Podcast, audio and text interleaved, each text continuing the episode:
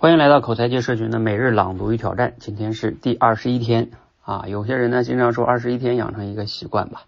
啊，但是其实我不太信啊，我觉得二十一天是不够的，所以我们这个朗读啊是一直要持续下去的，管它一百天还是一千天呢，重要的就是每天持续，而且还不是坚持哈，持续。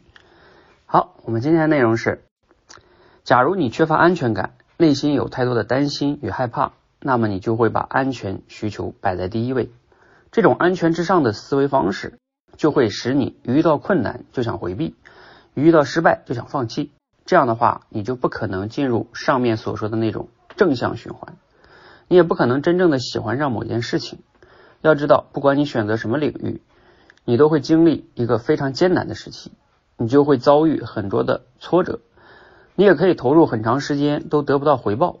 不过说句实话，这种安全至上的思维方式，其实并不是我们的错，而是与我们的成长与教育环境中的胡萝卜大棒式的激励文化息息相关。胡萝卜大棒的式的激励啊，指的就是用奖励或者是惩罚的方式去让人做某件事情。胡萝卜代表的是奖励，大棒代表的是惩罚。当然，这种奖励和惩罚不一定是物质上或者是身体上的。可能更多的是精神上的和人际关系上的，比如他人的认可、称赞与他人相比的优越感等，都是一种精神奖励；而他人的否定、批评与他人相比的自卑感，那就是一种精神上的惩罚。如果回顾一下自己的成长历史，我们可能会发现自己啊，从小到大所做的一切事情，似乎都很少是出于兴趣。大多呢都是因为外在的压力，比如我们去努力学习，不是因为对学习本身感兴趣，而是为了获得好成绩，考上好学校，以此满足家长的期待，获得老师的认可。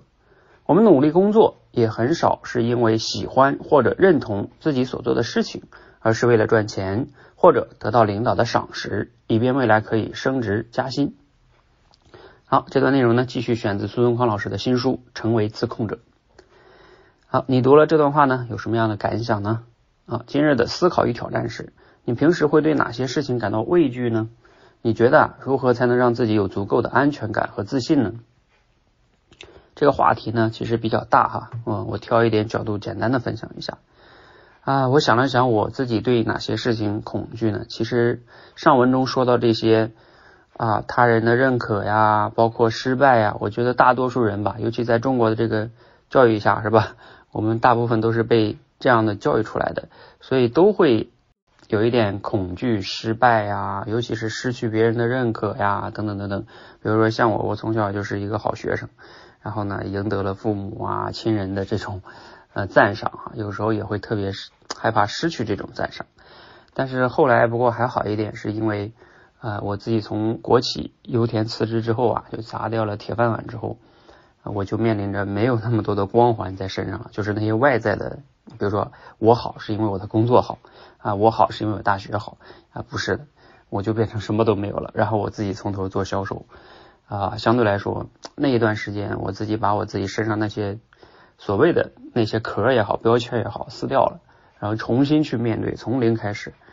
呃，让我的内心中呃增加了很多的勇气吧，当然也不代表我就无所畏惧了哈。呃，那最后这个问题就是说，你觉得怎么样才能获得足够的安全感和自信呢？其实以前苏东宽老师的课程里边我也学过哈，就是其实这种安全感和自信啊，有的人呢总是认为第一反应就是说啊，我要有很多的成就啊，我我要有很多的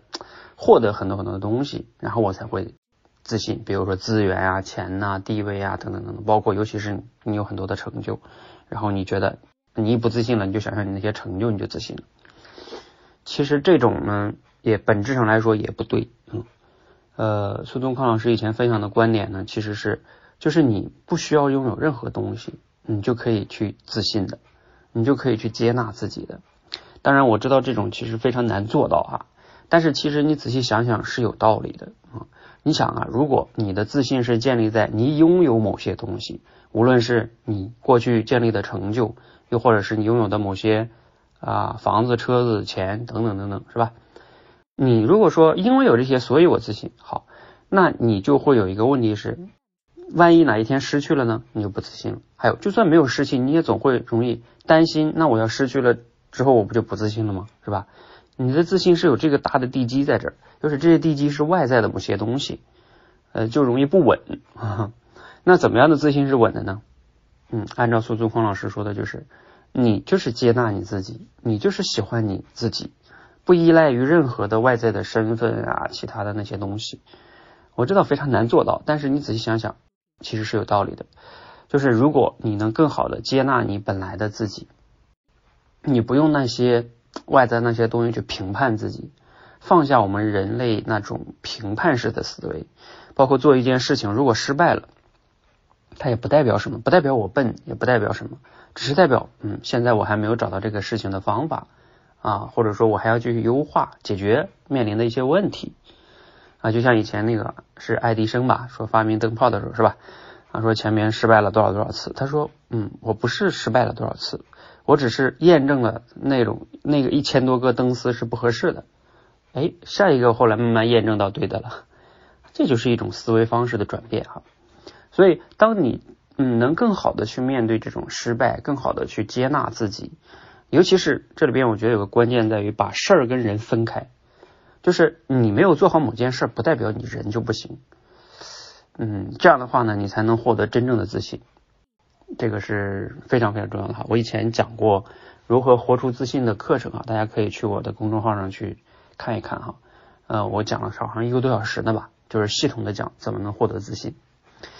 我甚至呢还有一个微课，讲了一个系列的微课，然后也是专门讲这个的，可以去我公众号上去找一找。好，今天呢先分享到这里哈，谢谢大家。如果呢你有哪些收获、启发，也可以留言分享互动哈，或者疑问，谢谢。